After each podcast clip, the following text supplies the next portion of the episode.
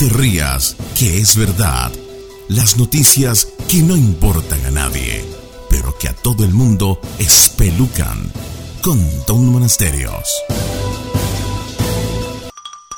Otro estudio científico comprueba lo que ya se sabía. Las personas que bailan son más felices.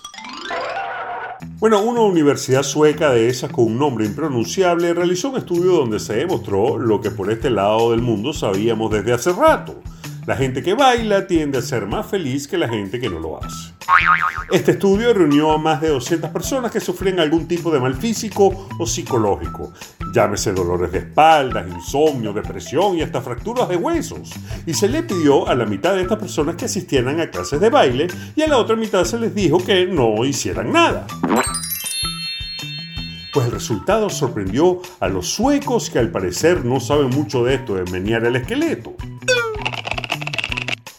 Como resultado, encontraron que quienes comenzaron a bailar mejoraron su salud mental y disminuyeron los malestares físicos que tenían, además de que se sentían más felices.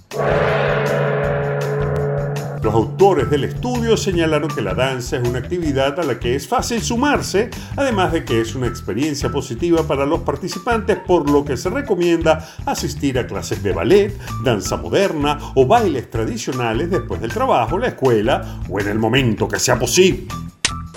Ahora, la pregunta que usted se hace mientras se chupa esa pepa de mamón es, ¿es por qué los humanos bailamos? Bueno, el origen del por qué bailamos no es algo que está escrito en piedra, pero los científicos piensan que el baile nació como una de las primeras formas de comunicación entre los seres humanos.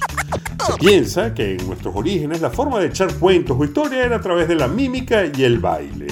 Y se ha establecido y demostrado que un grupo tenía más posibilidades de sobrevivir si tenía una danza y podía compartir sensaciones de forma empática a través del movimiento.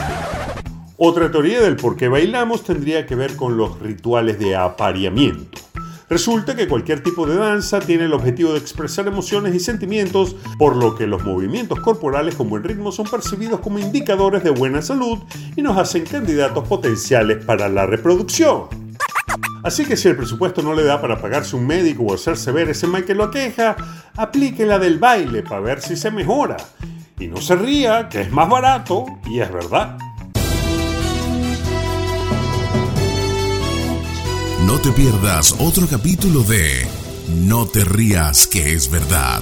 Pronto, muy pronto, en la voz de Tom, Tom, Tom Monasterio. Tom, Tom, Tom Monasterio. Tom, Tom, Tom Monasterio.